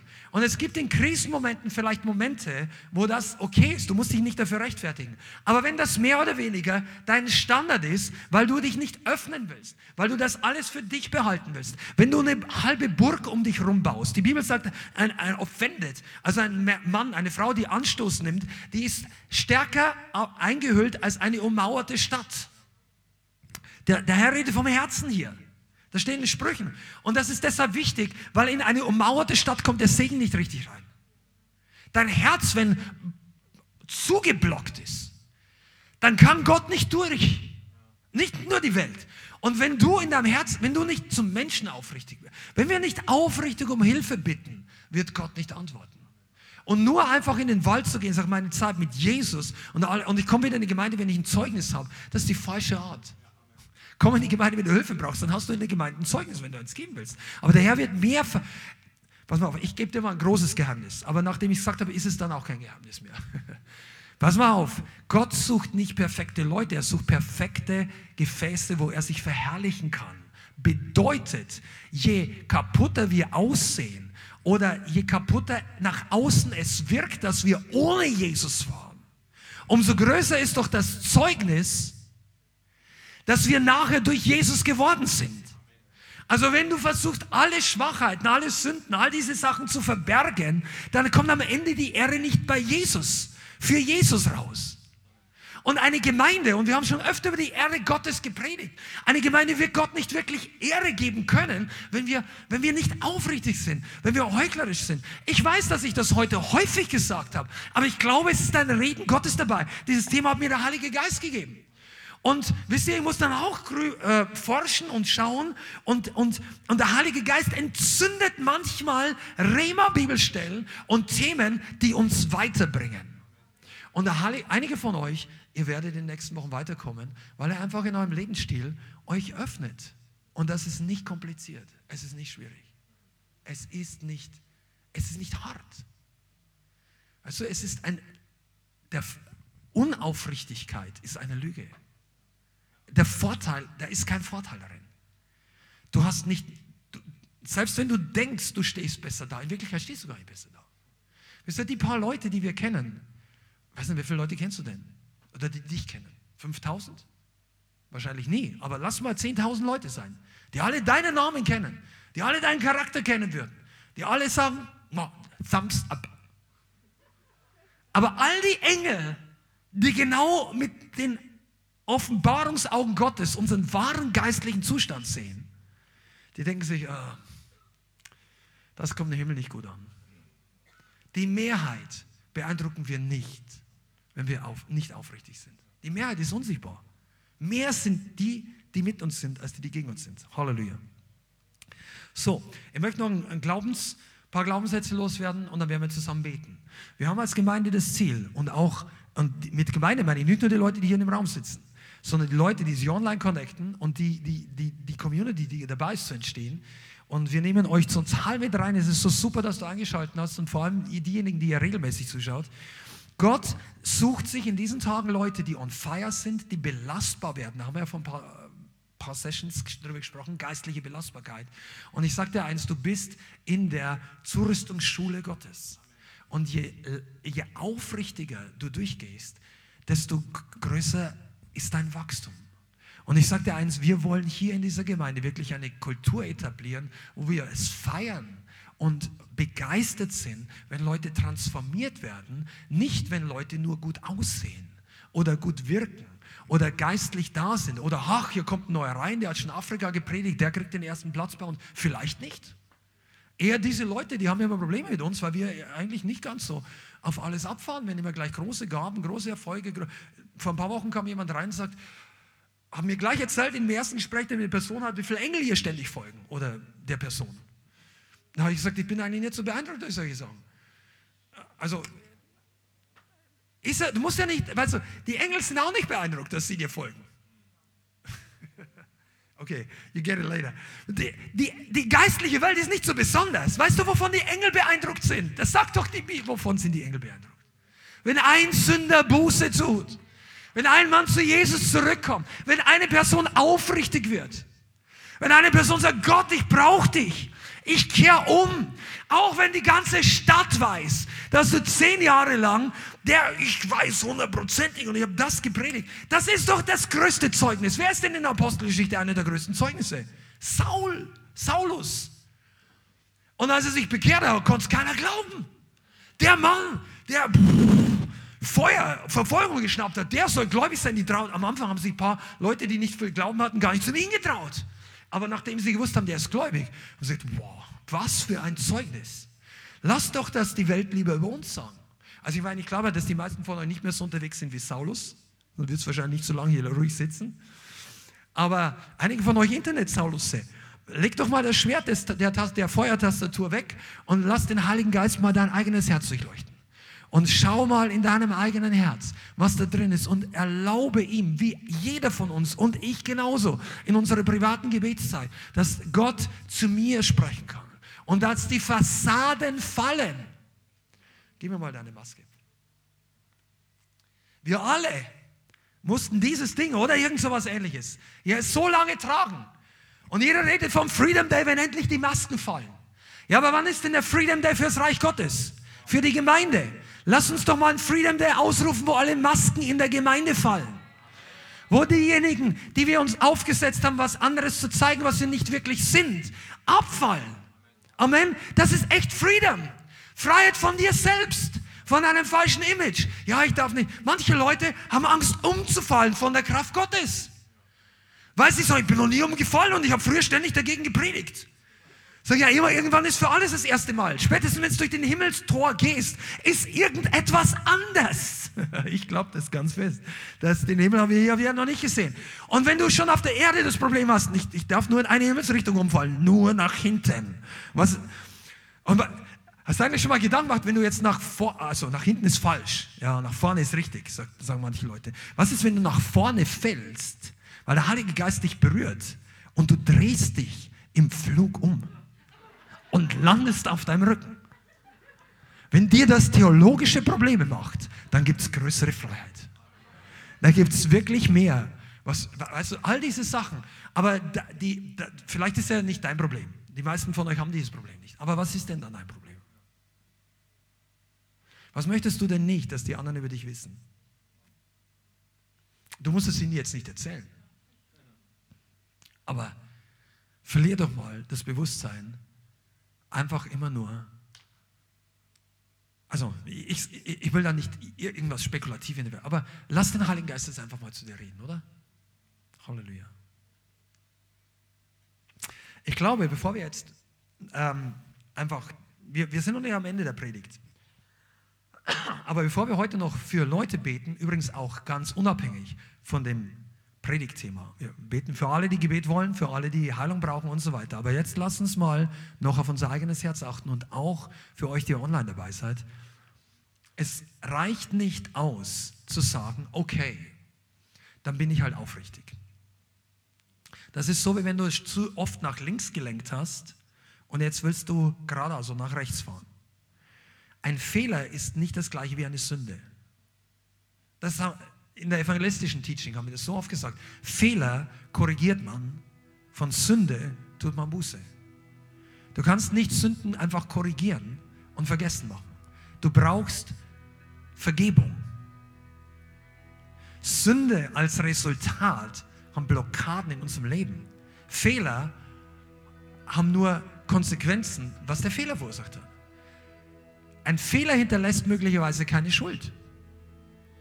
Komm, das ist jetzt Basic Teaching, aber einige von euch, ich glaube, ihr dürft das nochmal hören. Wenn du 200 Euro hast und du machst den Fehler, dass du 100 Euro leichtfertig zu lange rumliegen lässt beim Essen gehen und sind, jemand nimmt die nachher, dann war das ein Fehler. Du warst, du warst zu leichtsinnig, aber du hast immer noch 100 Euro. Dann hast du was verloren. Aber eine Sünde bedeutet, dass du bei jemand anders eine Schuld hast. Du, hast dich schuldig gemacht bei was anderem. Und echte Freiheit kann immer nur kommen, wenn wir von unserer Schuld umkehren. Nicht nur, wenn wir von Fehlern lernen. Weil Jesus kam, um die Gefangenen frei zu machen. Und die Gefangenschaft Nummer eins ist die Sünde. Sünde legt die Fesseln an unsere geistlichen Hände und Füße. Und deshalb brauchen wir auch als Christen immer wieder Momente der Wahrheit, Momente der Aufrichtigkeit, wo wir sagen, okay, nicht nur ich lerne heute was, du kommst nicht nur in diesen Gottesdienst, um was zu lernen, oder schaust zu, das ist gut und natürlich soll hier jeder was lernen. Aber wir kommen auch vor das Angesicht Gottes, um umzukehren. Und dann gehen die Ketten auf. Die Ketten, die wir uns nicht freiwillig angelegt haben, aber die die Folge unserer Sünde waren. Und Heuchelei ist Sünde. Unaufrichtigkeit. Und ich sage nicht, dass du, wie gesagt, lass, lass den Heiligen Geist nachher noch mehr zu dir sprechen. Hör nichts, was ich nicht gesagt habe.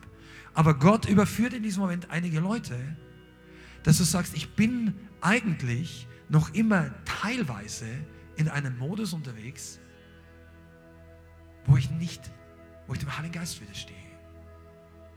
Wo ich schneller den Fehler bei den anderen finde, anstelle, dass ich den Heiligen Geist zu mir reden lasse. Oder wo ich was darstellen möchte, was ich noch nicht bin. Wisst ihr, ganz ehrlich, wir sind eine Gemeinde, hier dauert es eine Zeit lang, bis man mitarbeitet und Verantwortung bekommt. Und wir haben lange darüber überlegt und gebetet und für uns ist das okay, weil wir erlebt haben, was einfach passiert. Und wenn du wirklich mit Gott gehen möchtest, dann konzentrierst du dich nicht in erster Linie hier auf Aufgaben, Dienste, Sichtbarkeit, äußere Erfolge, Evangelisieren kannst du jeden Tag. Da verbietet dir so gut wie keiner was, es sei denn, du lebst einen ganz komischen Lebensstil. Kein Thema. Aber du musst nichts beweisen, geistlich. Aber wachse doch mal. Werde real. Werde echt. Und dann hast du ein echtes Zeugnis. Zeugnis, dass Gott dich verändert hat. Zeugnis Zeugnis, dass du wirklich in den letzten zwei Jahren mal krass verändert worden bist. Und ich weiß, dass viele von euch das wollen. Und ich möchte überhaupt keine Verdammnis und negative Atmosphäre machen. Aber ich möchte dich einladen und für manche auch wirklich, ja, diese Wahrheit euch vor Augen halten, dass es dran ist, ehrlich zu werden und zu sagen, öffne heute einfach dem Herrn die Tür. Öffne ihm, wenn er zu dir redet. Und behalte diese Offenbarung, wenn er das nächste Mal zu dir redet. Dass wir als Gemeinde einfach transparent sind. Dass wir nicht, dass wir nicht die anderen brauchen. Weder zu bestätigen noch dagegen. Weißt du, wir sind mit du und Jesus. Du bist der Rest der Ewigkeit beschäftigt. Und hier auf der Erde gibt es einen Auftrag. Aber lasst uns vor Jesus nicht weglaufen. Und ich möchte jetzt einfach beten, wenn einige Leute hier sind, die einfach sagen, okay, ich merke das, dieses Wort trifft teilweise auf mich zu. Du musst ja nicht das Schlimmste von allen hier sein, aber das ist immer so, wenn wir nicht die Schlimmsten sind, dann lassen wir es oft an uns vorbeigehen. Gibt es Dinge in deinem Leben, wo du merkst, Aufrichtigkeit war ein Problem oder ist ein Problem? Dann tu einfach jetzt Buße.